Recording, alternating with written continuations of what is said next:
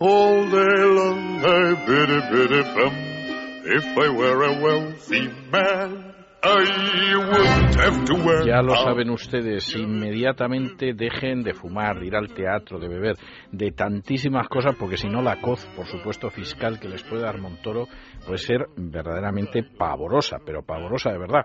Coloquen el respaldo de sus asientos en posición vertical y sobre todo abróchense los cinturones porque acabamos de entrar en la zona de economía. Muy buenas noches, don Juan Ramón. Muy buenas noches, don César. El viernes pasado se publicó por fin el célebre informe de los sabios sobre la reforma del sistema eh, de pensiones. Como probablemente nuestros oyentes ya sepan, lo que básicamente recoge este, este informe es una manera de tratar de adaptar el sistema de pensiones público, que tal como está configurado hoy está quebrado, a una situación de mayor sostenibilidad. Es decir, básicamente recortar las pensiones para que se puedan pagar, porque esa es la característica de los sistemas de reparto. Siempre y cuando, siempre y cuando se reduzca la cuantía de la el sistema no quiebra, pero desde luego hoy eh, sí está en una quiebra, llamamos, llamémosle técnica, es decir, las obligaciones que tiene por pagar no se pueden atender con los ingresos previsibles del sistema. Otra cosa es que si se rebajan esas obligaciones por pagar, pues desde luego sí se podrían llegar a pagar. Y eso es precisamente lo que plantea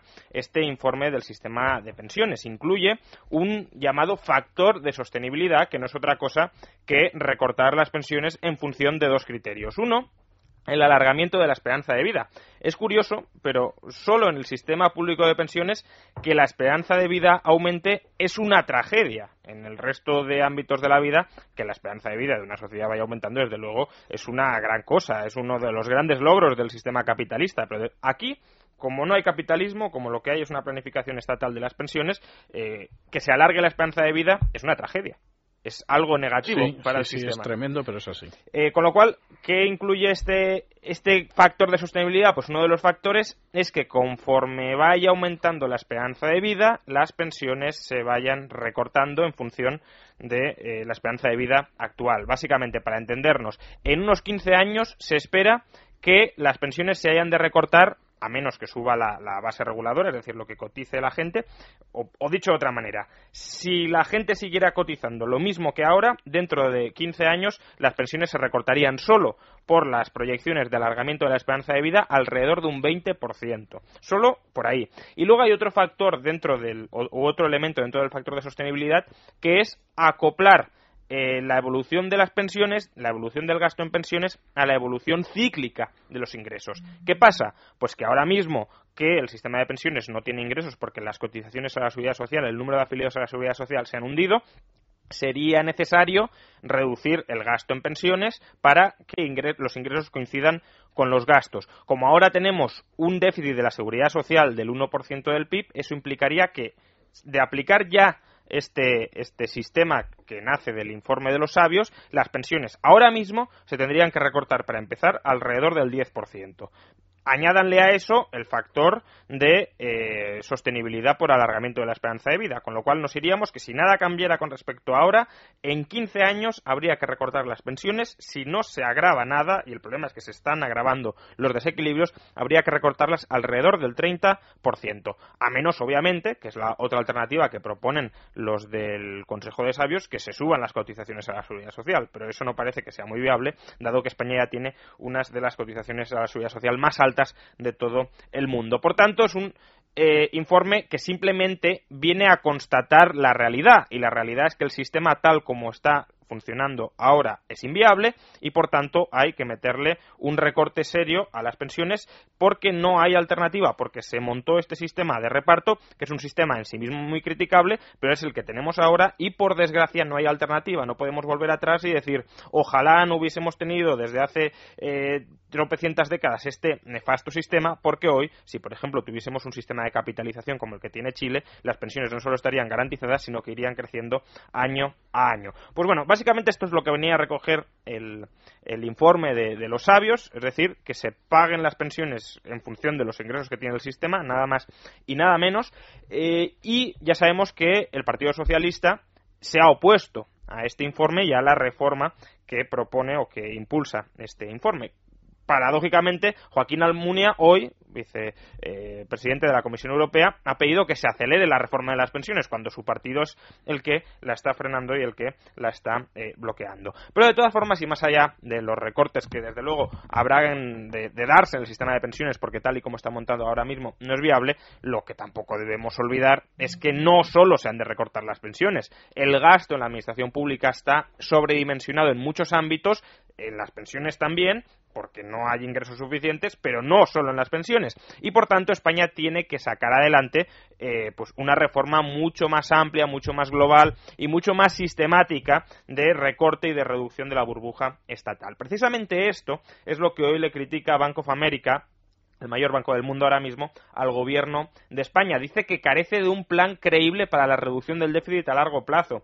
que sí, se ha parcheado hasta la fecha las, eh, las cuentas, que se han subido algunos impuestos, se han recortado mínimamente algunos gastos, pero que así, desde luego, no consolidamos, no eliminamos el déficit a largo plazo. Dice, por ejemplo, ¿qué pasará cuando, según ha prometido el Gobierno, expiren las subidas fiscales en el año 2015? Ellos parece que confían en que efectivamente expirarán. Eso es mucho suponer, pero en cualquier caso, aunque no expiren, desde luego el déficit no se soluciona. Y dice Bank of America que como no hay un plan, digamos, de actuación a largo plazo, lo que va a seguir sucediendo es lo que ha pasado hasta ahora. Recortes chapuceros sobre la marcha que no terminan de solventar el problema, sino que lo consolidan y lo inquistan eh, ahí mismo. Además, dice Bank of America, sería una completa tragedia que el gobierno de España siguiera subiendo impuestos porque eso machacaría al sector privado, a la actividad del sector privado. Pese a lo cual, hoy nos hemos enterado que, según el economista, el gobierno de Mariano Rajoy prepara, con la excusa de que Bruselas le ha pedido que haga algo por el lado de los impuestos, prepara, digo, hasta siete subidas de impuestos en los próximos meses. Todavía. Sí, es decir, como solo estamos en 30, pues habrá que llegar a 37, no sabemos o a si. 40, o a 40 o 50, no sabemos muy bien, eh, porque probablemente el gobierno ya esté en disposición de entrar en el libro eh, Guinness de los récords. Por tanto, no sabemos muy bien qué marca quiere batir. Pero bueno, de momento, siete nuevos impuestos, entre ellos subidas del IVA. Por ejemplo, hasta ahora los notarios, eh, todo esto según el economista, no hay nada todavía confirmado oficialmente, los notarios no pagaban IVA por sus servicios, según el economista, eh, bueno, los que acudan a los notarios, porque el IVA lo pagan los consumidores, al menos en teoría, eh, comenzarán a pagar el IVA. Luego, el material médico y los medicamentos pasarán a pagar el 21% del IVA y no el 4% como hasta la fecha, lo cual aparte no tiene del todo sentido porque gran parte de estos gastos los cubre la administración, por tanto será la administración la que tenga que pagar ese mayor IVA, eh, con lo cual ingresos nuevos en el sistema entrarán pocos. Luego, tasa Tobin, que ya fue aprobada en Europa y que, por desgracia, Mariano Rajoy no tiene ningún interés en frenar en España. Es decir, siempre que compren acciones pagarán el 0,1% del importe de las acciones. En teoría lo pagan los bancos, pero olvídense de que lo paguen los bancos. Más, eliminación de la deducción por plan de pensiones en España. Estamos diciendo que se les va a meter un tajo muy importante a las pensiones públicas y que hace el gobierno de Mariano Rajoy no promover el ahorro a largo plazo para tener un plan de pensiones o un patrimonio a la hora de jubilarse, sino precisamente penalizar fiscalmente estas, estos mecanismos o estos vehículos de ahorro que no son los mejores del mundo. Hay otros muy, muy superiores a estos, pero desde luego era una vía de escape para acumular un cierto patrimonio sin que te sablen a impuestos. Pues bueno, esto se va a eliminar para recaudar, se espera, 1.200 millones de euros. Más impuestos.